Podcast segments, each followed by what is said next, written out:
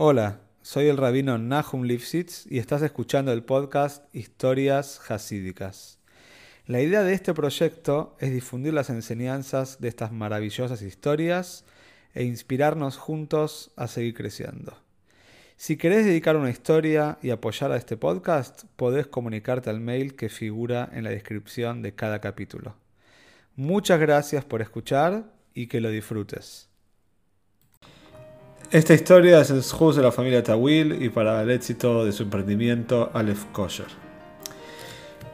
Se cuenta que en el barrio de Cronites, en Brooklyn, New York, el barrio donde está la central de Jabal, 770, vivía una familia, estaba compuesta por cuatro hijos, eh, la mamá, el papá, y se cuenta que el hijo mayor de esta familia era un adolescente, ya cerca de sus 20 años, y los padres tenían, como es usual en la época de la adolescencia y la rebeldía, el hijo mayor de ellos estaba un poco rebelde, estaba un poco complicada la relación, se empezó a tensar muchísimo, había mucha tensión en la casa, muchas discusiones, y no solo eso, sino que este joven tenía amistades que no eran tan positivas, no eran tan buenas, y que lo alentaban, estas amistades lo alentaban al chico a quebrar, a romper y a no tener buenas relaciones con sus padres.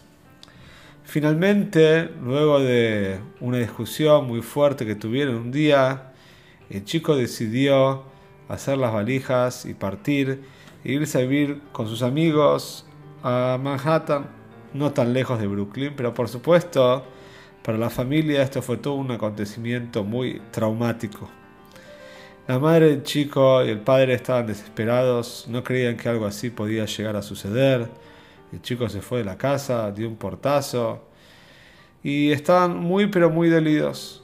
Por supuesto también que con el correr de los días la casa se sentía rara, había discusiones, se echaban la culpa uno al otro. Los chicos que también se habían quedado en la casa, por supuesto, los chicos más chicos respiraban un aire difícil.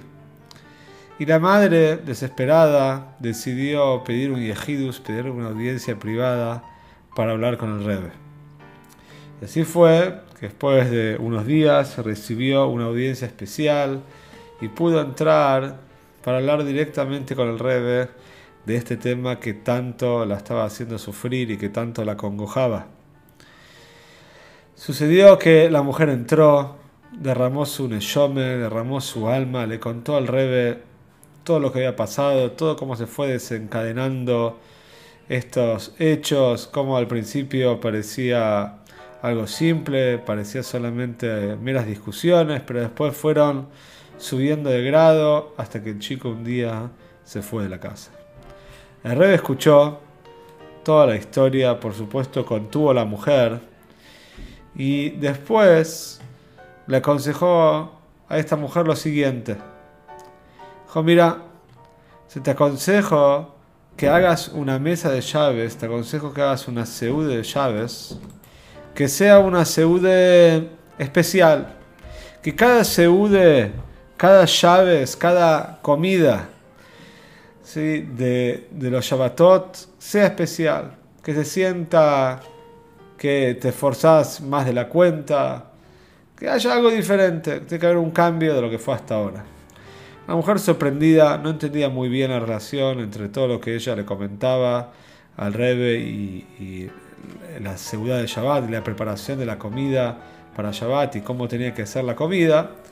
Pero por supuesto, es una jacidad del Rebe, escuchó, llegó a su casa, habló con el marido y ese jueves antes de Shabbat se dedicó a preguntarle a cada uno de los tres hijos que vivían en la casa con ella qué quisieran comer para Shabbat, qué comida preferida, qué, qué están deseando comer ahora que está por llegar Shabbat. Un chico pidió una ensalada que le gustaba mucho, que hace ya un tiempo que no comían en la casa. Otro chico pidió schnitzel, milanesas de pollo para comer. Otro chico pidió que haya helado de postre. la madre fue anotando los deseos y la voluntad de cada uno de los chicos y con mucho esmero y mucho esfuerzo cocinó todo lo que los chicos habían pedido. Y no solamente eso, sino que se cuidó de cuando el esposo junto con los chicos vuelvan del shul, vuelvan de la sinagoga, esté toda la mesa preparada con mucho esmero, fuera de lo que era común en esa casa, estaba con un esmero extra, un esfuerzo extra. Y no solamente eso, sino que les hizo una cartita a cada uno de los hijos, hablándoles de el amor que tiene por cada uno. Y una, cartita muy así, muy em, emocional, muy linda, diciéndole cómo quería y apreciaba a cada uno de los miembros de la familia. Los chicos realmente estaban sorprendidos, el marido sabía un poco, pero también estaba sorprendido por todo el esfuerzo que había hecho la esposa. Esa ciudad, esa comida fue realmente diferente a, las comidas y a, los hechos que estaban pasando en esas semanas en la casa, después de tanta tensión, después de tantos problemas de pensar en el hijo que se fue, en esta mesa de Shabbat, todos se sentaron a comer con alegría, todos comían la comida que les gustaba. Y así fue cuando llegó el próximo Shabbat, el marido, en su trabajo, pidió un permiso especial para poder irse media hora antes de lo usual. Ese marido tuvo tiempo, se preparó para Shabbat también con esmero, también con esfuerzo. No solamente eso, sino que preparó un bar Torah, unas palabras de Torah y una historia para contar en la mesa. Los chicos nuevamente recibieron cada uno la comida que estaban esperando. La madre otra vez les había preguntado a ellos que quisieran comer para Shabbat. Y realmente se fue haciendo usual en esta casa que los Shabbatot eran días esperados. Eran días que había una armonía familiar, eran unos días que cada uno participaba en la mesa, todos querían escuchar eh, la historia que tenía el padre para contar, todos querían comer la comida tan rica que hacía la mamá. Y se empezó a ver un cambio. Un día, el hijo que de esta familia que vivía con los amigos en Manhattan, llamó por teléfono, pero no quería hablar con los padres, él seguía enojado con ellos, sino que pidió hablar con alguno de sus hermanos menores. Cuando el chico empieza a hablar, los hermanos inmediatamente le comentan esta buena nueva, esta novedad que está pasando en la casa, que cada Shabbat hay algo nuevo, cada Shabbat hay algo rico para comer, cada Shabbat hay una historia interesante para escuchar y que en la mesa ya no hay tantas peleas, sino al revés, se vive de manera más armónica, con más paz. El chico realmente estaba un poco sorprendido, pero no lo quería demostrar.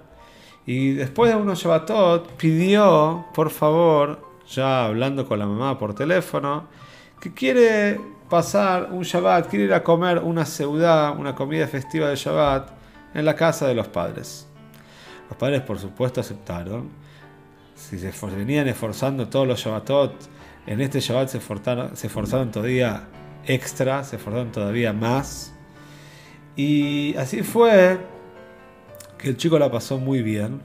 No hubo discusiones en la mesa, no, se tocó el tema que, hizo que este chico se vaya de la casa. Pero terminó la ciudad, terminó la comida, y el chico volvió a Manhattan con sus amigos. Pero para el próximo Shabbat, el chico pidió por favor también volver. Y no solamente para la comida de la noche, sino también para la comida del mediodía. Y así fue que con el tiempo y con varios Shabbatot de trabajo, el chico finalmente quiso volver a la casa, quiso volver a vivir en la casa de él.